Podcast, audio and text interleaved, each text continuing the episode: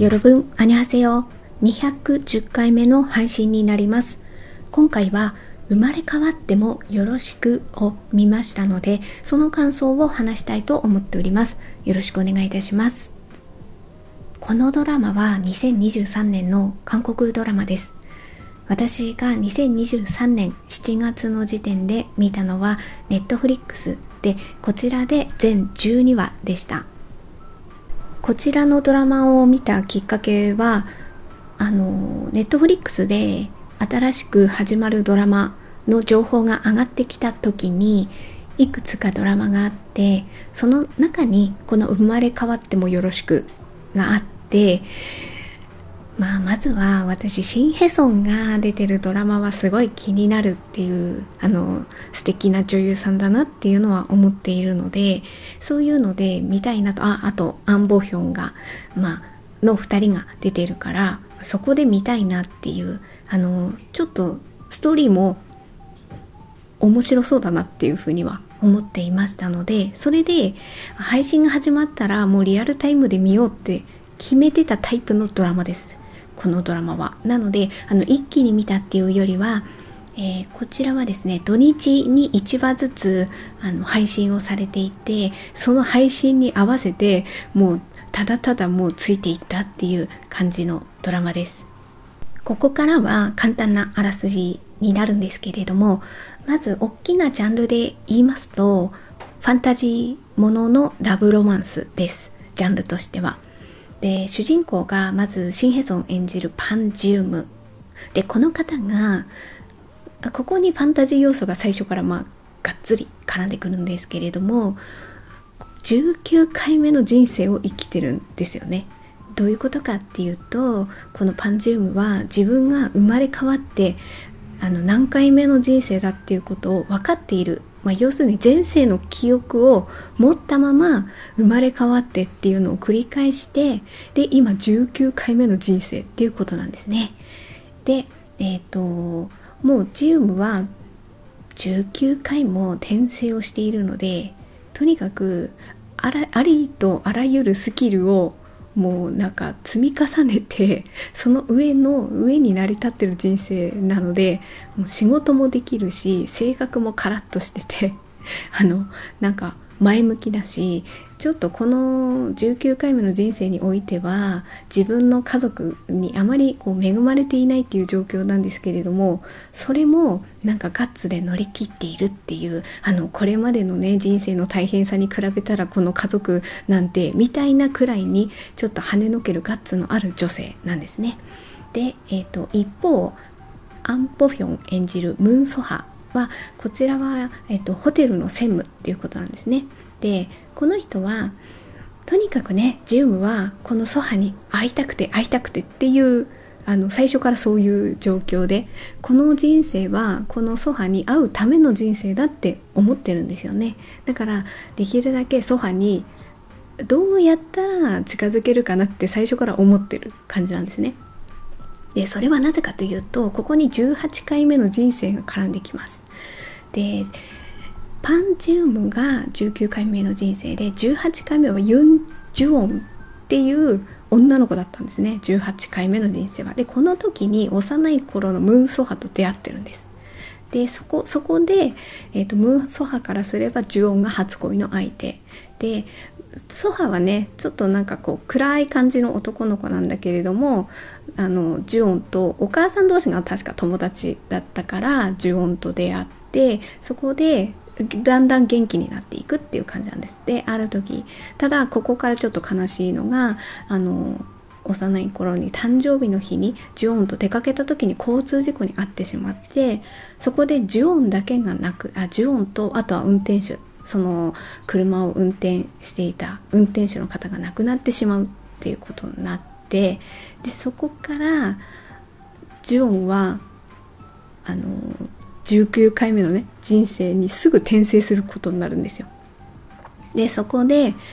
このソハにね会いに行きたいっていうそういう人生を生きてる感じなんです。でここからソハと出会ってこの後どうなるのかっていうところを追っていくドラマです。ここからは自由に感想を話していきますのでえー、これからこのドラマを見たいなるべくネタバレ的な内容に触れたくないと思われる方は、えー、ここでストップしていただければと思います。はい、で流れとしてはあのー、まずはあの印象に残った部分いいなって思った部分その辺りをいくつか挙げていってでその後にこうここがこうだったらみたいなちょっとツッコミポイントを挙げていこうかなと思いますではまずはですねあのいいなと思った点を挙げていきますとまずは好きな私のカンドラの設定が詰まっているドラマだったなっていうところが非常にこう私も見ててね見やすくてねあのリアルタイムでもう配信されたらすぐ見る配信されたらすぐ見るみたいな感じでそれをもう最終回までずっともうあのだれることなくね見続けられました。でこの私の好きな設定っていうところをちょっとお話しさせていただくとまずヒロインの性格ですね。これは先ほどもちょっと言ったんですけどファンジウムは19回目の人生を生きているのでなかなかもうやり手なわけですよ。あのその過去のね経験をあの覚えているしそれを生かした上で人生を生きているっていうところなのでなんかもう肝がす、ま、座ってるしでさっぱりで爽やかまっすぐでこう目に力がある感じっていうところで非常にすがすがしい女性なんですよね。こうヒロインの性格として。なので私はそういう女性が非常に好きなのですごく見やすかったです。あのだからシン・ヘソンがこう清々しく演じてるところも見れてよかったなっていうふうに思いました。この辺りがあの私ちょっと前に「黄金の私の人生」っていうドラマの感想も語ってます。でこちらの主人公がそちらもシン・ヘソンだったんですよ。でこちらは全然タイプの違うドラマで長編ドラマでこの時はすごいあのシン・ヘソンがこう家族のしがらみですごい大変だっていう設定だからあの性格的には本当はさっぱりしているんだけれどもどっちかっていうと疲弊しているところもすごくこうがっつり見えてきたのででもそれを素晴らしく演じていたことはもちろん演じていたんですけど性格としてはもうこっちのねえ、っと生まれ変わってもよろしくのパンジウムの方が さっぱりしてて見やすかったなっていうのはありました。ちょっとね印象的だったのが私赤い口紅がすごい似合ってたなっていうふうに思いました。あの口紅にねなんか目がいってでやっぱこう赤いパッとした華やかな口紅すごい似合うなっていうふうに思いました。あの黄金の私の人生の時はちょっと疲弊もしているしあと口紅がちょっとねこう肌の馴染みのいいえーと、ちょっとベージュ系の口紅だったんですよ。どっちかといえばね。でもちろんそれもそれで良かったんですけどなんかこうシン・ヘソンのこう華やかなパッとしたお顔にはあこっちの赤い口紅が似合うななんてちょっとこのドラマを見て思いました。はい、であとはですね好きな設定としてはこのね暗い男性ちょっとね過去に切ない寂しいというか苦しいことがあってそれを引きずっているこう暗い男性がねあのヒロインと何か関係性を築いていく中で思わず笑ってしまうっていう。私こういうシーンにね弱いんですよね。で今回今回のこのムーンソハアン・ボヒョン演じるムーンソハにもそういうねところがね結構序盤であってそれねどこかっていうとあのジムがまあグイグイこうねソハに来るわけですよでソハはなんだこの人ってソハは分かってないから急にこんなにグイグイ来るこの人は何なんだろうって思っていてでジウムはなセリフでちょっと正確な言い回し忘れちゃいましたけどあの前に会ってるみたいなことをちょっと匂わせてるんですよね。ででもソハはその時は分かってなくってでそれをね何かのきっかけで思い出してそれをジウムとジウムに確認してああの時のその小学校の時の小学生の女の子があなただったんだねって分かるんですよね。で分かった後に家に帰ってきてシャワー浴びてる時に思わず笑っちゃうんですよソファが。思い出し笑いをするっていう。あのねなんかふとこうなんか気が緩んで笑顔になるっていうそれまですごいこう暗い顔してたのにこうその相手相手のね、まあ、今回はジウムですけどとの関わりでこうその瞬間こうファッて笑顔になる。ああいうシーンがすごい好きでで他のドラマで何あるかっていうと今ちょっとパッと思い浮かぶのはあのイルタスキャンダルですね、えー、チョン・ギョンホ演じるチェ・チオルがこの人があのチョン・ドヨン演じるナム・ヘンソンと出会って関わっていくことで最初はチオルはすごいこうご飯も食べれないしなんかあの塾講師としてははつらつとやってるんだけど家に帰ってきたら もうなんか顔色は悪いし元気ないしみたいな感じなんですよね設定として。なんだけどそのナム・ヘンソンと出会ってあの関わっていく中で思い出し笑いをしたりするんですよね。その時にあのすごいこう笑顔になって思わず笑っちゃうってシーンがあるって。ああいうこう暗い感じの人がふわってその瞬間明るくなるのがすごいいいなって思っていてそのイルザスキャンダルにもあったんですよ。でこれね男女別バージョン 逆バージョンもあってそれが最近見たあのダリとカムジャタンだ。であれはあのヒロインの方が自分が継いだ美術館がいろいろととこう大変なことになってこうだんだん暗くなっていくんですよ。で暗くなっていくんだけどキム・ミンジェが相手役なんですけどその人と関わっていく中で思わずふと笑う瞬間があるんですよねそのヒロインが。えっとあパク・ギュヨンが演じてるんだね。はいで思わず笑顔になるっていうこれ男女逆部さっきの言ったのとちょっと男女逆バージョンなんですけどもうそういうのがね私あるとあなんかこのドラマいいわみたいな風に 思うので。はい、あのそういうのがこのドラマにもね入っていたのですごいそこが良かったなっていうふうに。だからそのシーンがねあのムンソファのその思わず笑っちゃうってシーンが結構序盤でもうあったのであこれこのドラマやっぱ好きだわっていうふうに私思いながら見てました。であとはね結果お互い支え合う関係性になるっていう2人が良い良いです。私こういうのが好きで。であの最初はジウムの方がソファにこうグイグイ行くじゃないですか。でソファは暗い感じ。でジウムはカラッとしていて結果なんかだんだんソファに笑顔が出てくるんですよ。でそういうふうにさこうどちらかといえばジウムがソファを支えているみたいな立ち位置なんだけどこれが後半になるとガラッと逆転するんですよ。ジウムがだんだんこう思い悩んで考え込んで顔が暗くなっていくところをソファが何て言うかな支えるみたいな感じになってこれがねこう前半前半から中盤はジウムがソファにっていう感じで後半はソファがジウムにっていう感じで結果支え合うっていう構図になっていて非常にそこがねそこも好きそういうのも好きなんですよ。っていう風に。なので非常にそういう私の好きな設定がね詰まっているのでとても好きなドラマだなと思いました。で次はね次はですねストーリーに引きつけられるっていう点ですね。あのどんどんねこう次を見たくなるんですよ。最初はあのファンタジーもので19回転生してるっていう。でこう転生してるから過去のシーンとかもこう入ってきたりするんですよね。ああいうので設定がどうかな難しいかなってこのやっぱねファンタジーものっていう風になるとその独特の設定があるからその世界に入っていけるかなみたいなことが最初こう考えたりするんですよ。なんですけど案外こうスーッと分かりやすく入っていけたなっていうのがあって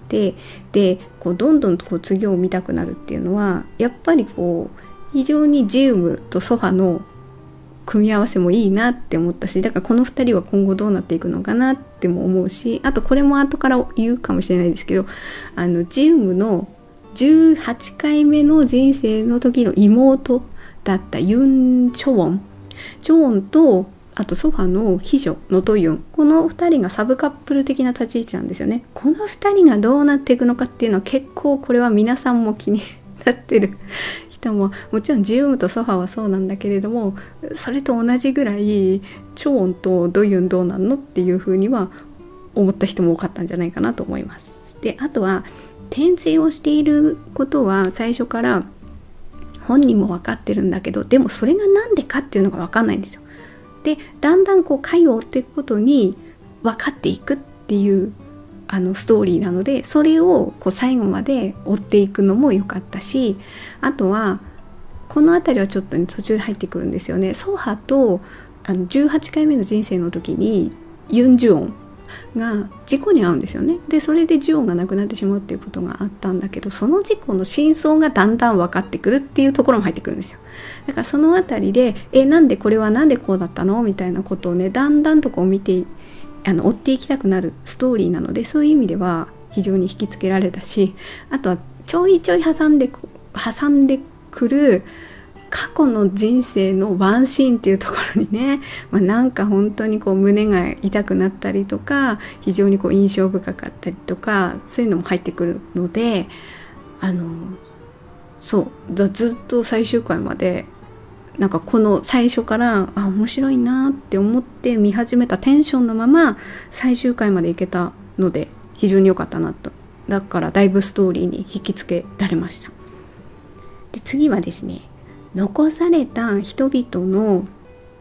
苦しみに寄り添う視点が入ってたんですよね。私ここがすごいなっていうふうに思いました。最初はやっぱりこう19回も転生してるから10も人生大変だなっていう感じなんですよ。10もそれでやっぱりまたこう繰り返すのかみたいな気持ちもあってただ19回目の人生だけは目的があったわけですよね。ソハと本当は18回目の人生でソハと生きていきたかった。けれどもそれが予期せぬ形で断たれてしまったっていう思いがあって19回目の人生を生きてるからこのソハに会いに行きたいっていう目的が今回の人生だけはあるんですよ。だからあの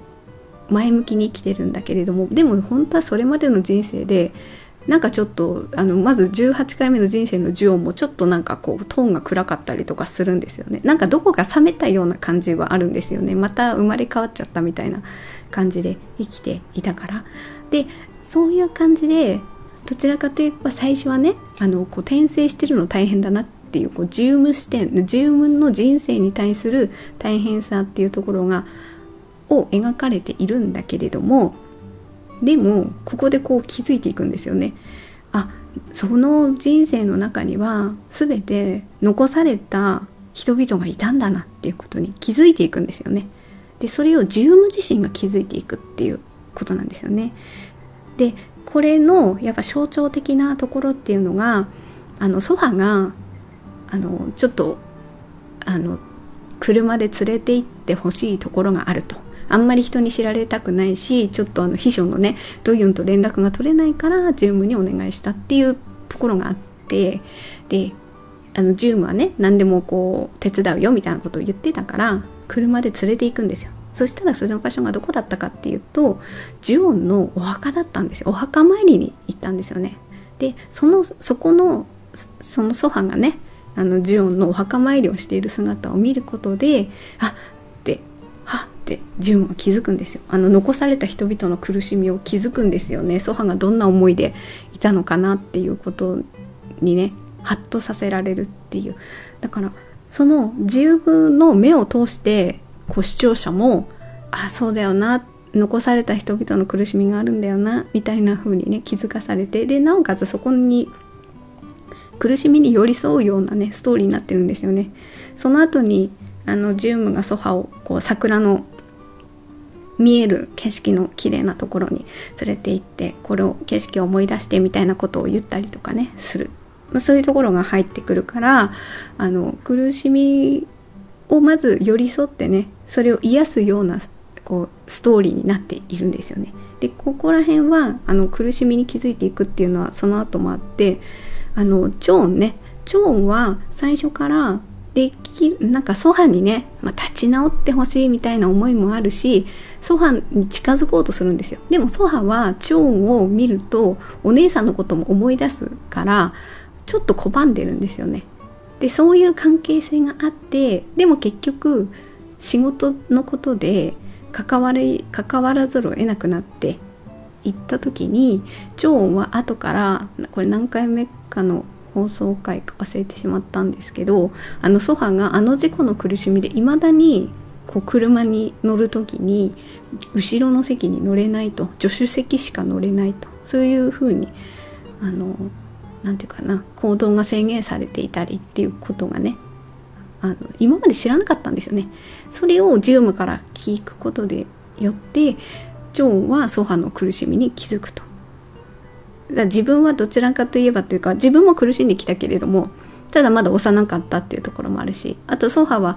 やっぱ思い出しちゃうんですよねあのジウムの亡くなった時のこととかそのチョンも泣いていたっていうこともあるからそれはソファの方が覚えているからソファの方がお兄さんだからねそういうところでソファも苦しんでいたってそれをねチョンが気づくっていうあのチョンの視点を通してその残された人々のこう苦しみに気づいていくっていうのもありますね。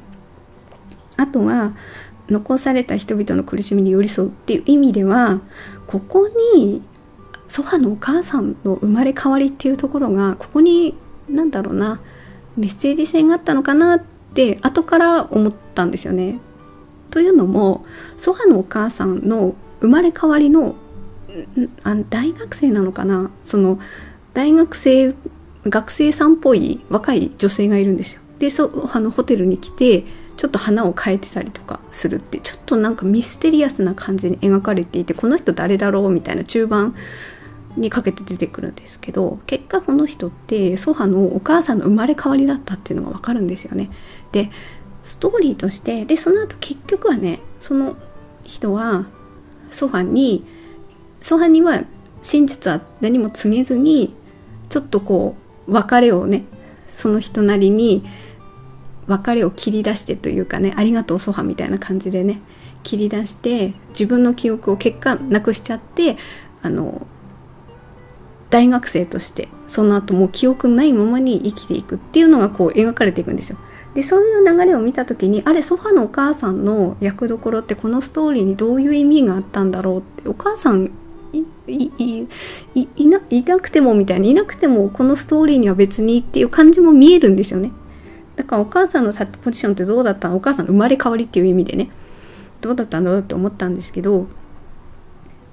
まあ、だんだんこう咀嚼していって考えた時にあここにも残された人々の苦しみに寄り添うメッセージ性がここにはあったのかななんて私これ勝手に私が後から思ったんですけどいや要するに実は気づいてないだけでね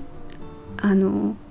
生まれ変わってるんじゃないかって。で生まれ変わっててお互いにそれは全然自覚はないけれども次の人生で何かしら近くにいるかもしれない。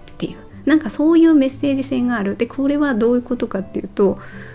何て言うかな。その人生が終わってしまったらその人とはもうさよならだよっていうことじゃなくてここにこうタイトルにも込められてますよね。生まれ変わってもよろしくって。自覚はないかもしれないけど次の人生で。だからソファとその結果も記憶をなくしてしまったソファの生まれ変わりのあの大学生の女の子ね。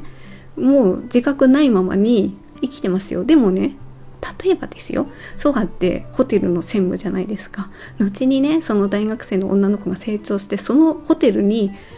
就職してくる可能性もありますよね。そしたらソファはこの専務とあと従業員の一人として生まれ変わったお母さんと関わる。もちろん本人同士は自覚はないけどみたいなね。あのそんな感じで実はお互いに記憶はないけれども次の人生で絡んでるんじゃないかっていう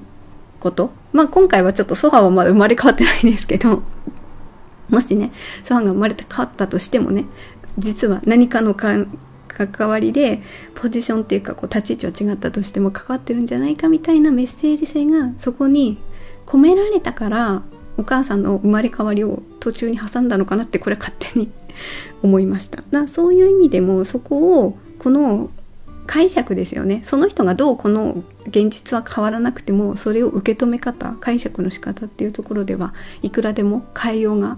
あるわけですからね。そこにそういうメッセージ性を込めたのかなっていうふうに思いました。では次はもうラブラインが最高ですね。これはね言っとかないとって感じですよね。だからあのジュームとソファとあとはサブカップルのチョーンとというね。でまあソファとジュームのとにかくやっぱりジュームは最初からソファが好きであってこれはもう設定としてそうだから分かりやすいんですけどでソハがジウムのことをどんどん惹かれていってしまうって結構最初から惹かれてるんですよね なんかジウムとドユンがちょっとこう会話してる時にソファは「え何しあの2人喋ってんだろう?」みたいなことをね 気にしたりとか最初からしてるんですよねそうだからそう,、まあ、そういうのがあってスタートしてるんだけど結果ソハってすごいもうジュームに惹かれていくじゃないですか。その過程とかもすごい良かったなっていうふうに思いました。なんか本当にこう引きぐんぐん引きつけられる。で引きつけられるのもこう見てるこっち側もそれ引きつけられるよねって 分かりやすいのも良かったですね。あとあのキスシーン良かったですね。いやあれをあのシーンを見た時にこれを思った人それなりにいるかもって思うんですけど「あのこの恋は初めてだから」っていうドラマもありましてこれチョン・ソミンとイ・ミンギが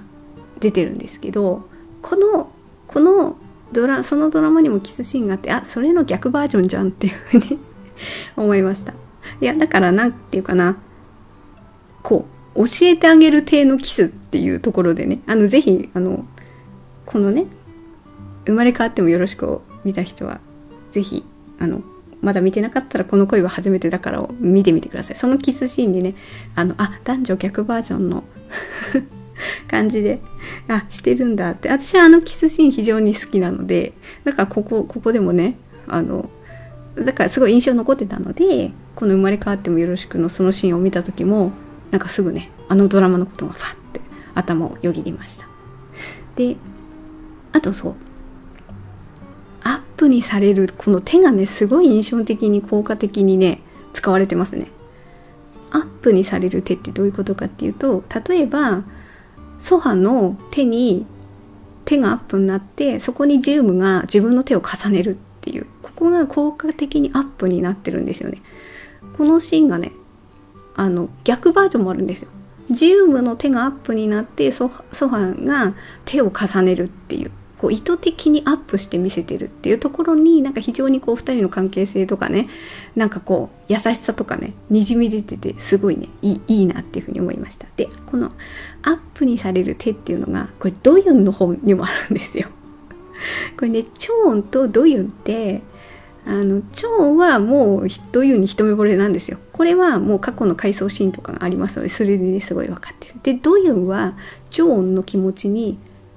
全然ね答えないんですよね。クールな感じ。だから最初は全然あれドヨンは全然気がないのかなって思ってたんですけどだんだんねドヨンがチョンを実は見ていたっていうことが分かるようなシーンがねどんどん挟み込まれてきてねあれドヨンかなり好きじゃんっていうのが分かっていくんですよ。こう視聴者側からすると。でその時にでもドヨンは耐えるんですよ。なんか自分の気持ちを押し殺すっていう時に手がアップになるんですよね。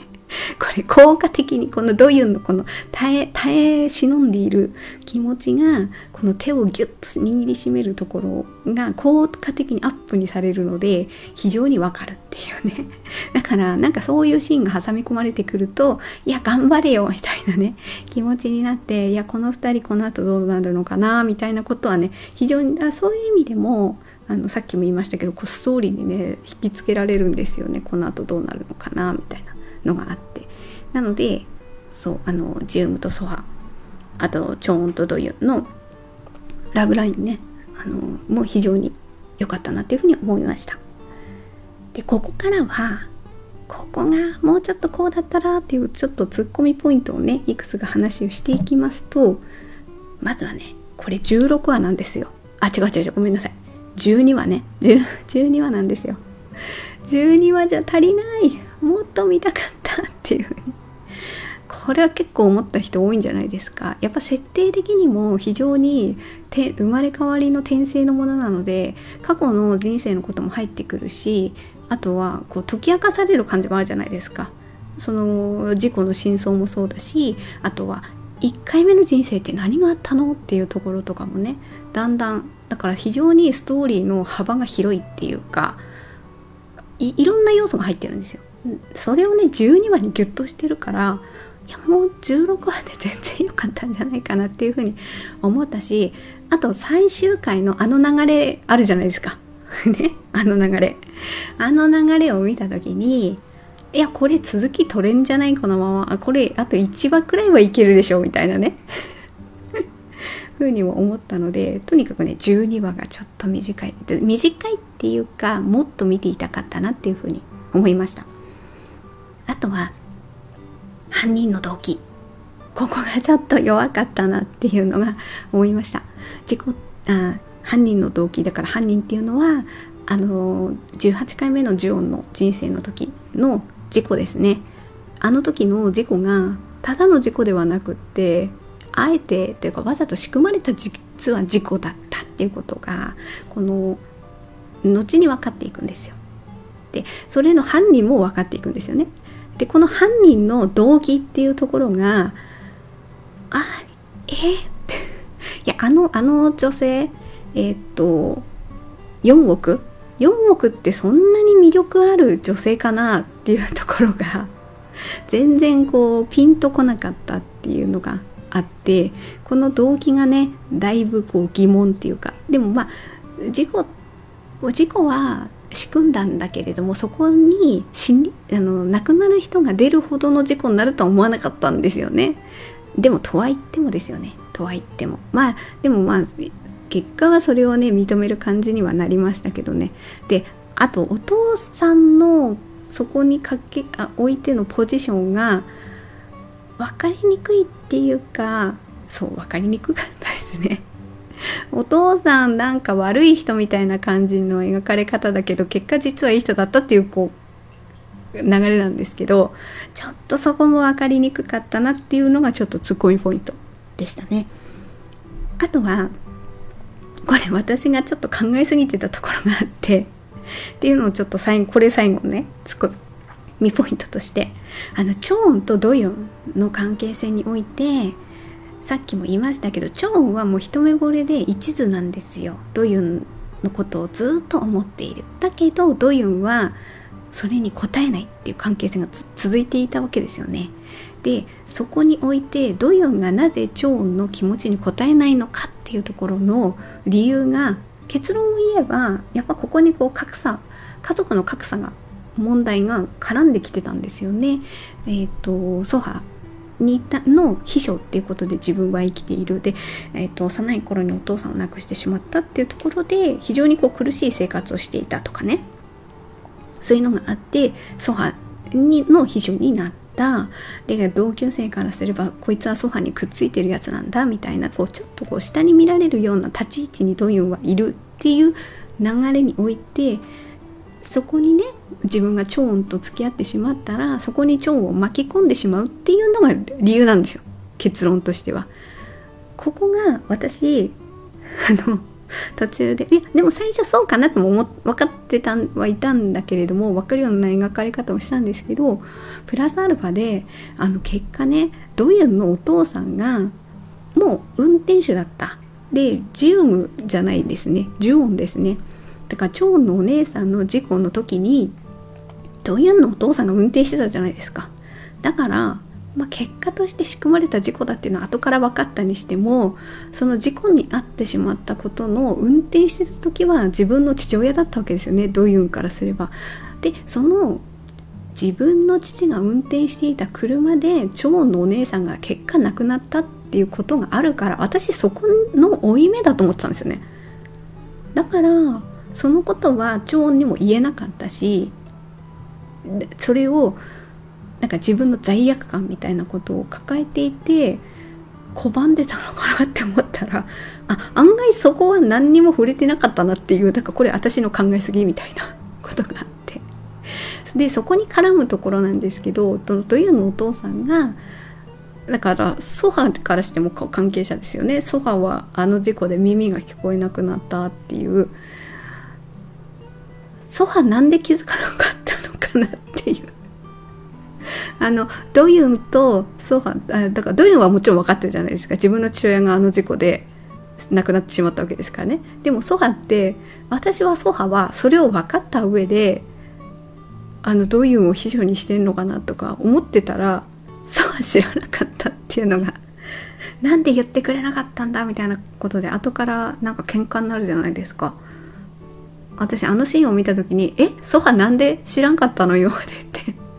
ちょっと突っ込んでしまった。そこがちょっと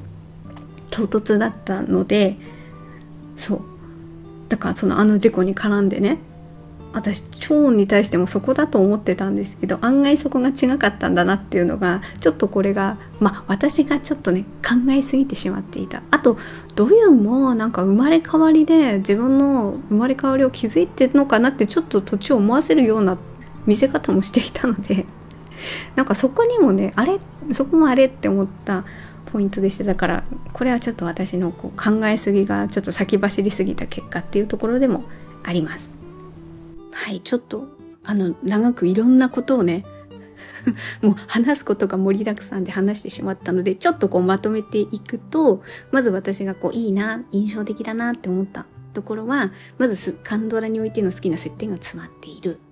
そしてストーリーに引きつけられる。で、残された人々の苦しみに寄り添う視点が入っている。そして、えっ、ー、と、カップルにおけるラブラインが非常に良かった。っていうとこですね。このあたりがいいなって思ったところです。で、ツッコミポイントは、12話は短い、もっと見ていたかったっていうところ。で、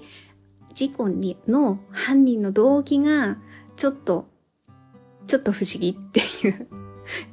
ちょっとね、そこがちょっと弱いなって思ったところ。あとは、ドユンがジョンを拒む理由を私が勝手に深読みしすぎていたっていう、ここがね、このあたりがちょっとツッコミポイントとしてお話しさせていただきました。いや、でもなんか、私この生まれ変わってもよろしくが、だいぶこう、序盤からね、すごい、そう、序盤から私これね、特に最初の方がなんか泣いて見てたなっていう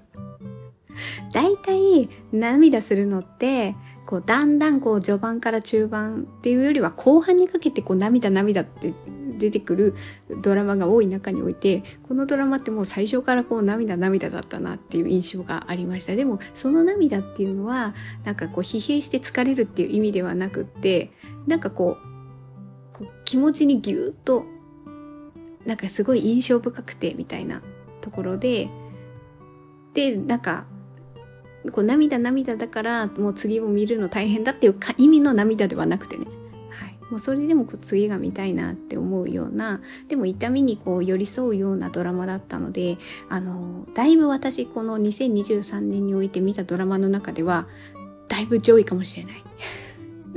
見るたびにここいろいろドラマで更新されてはいくんですけどでもまあ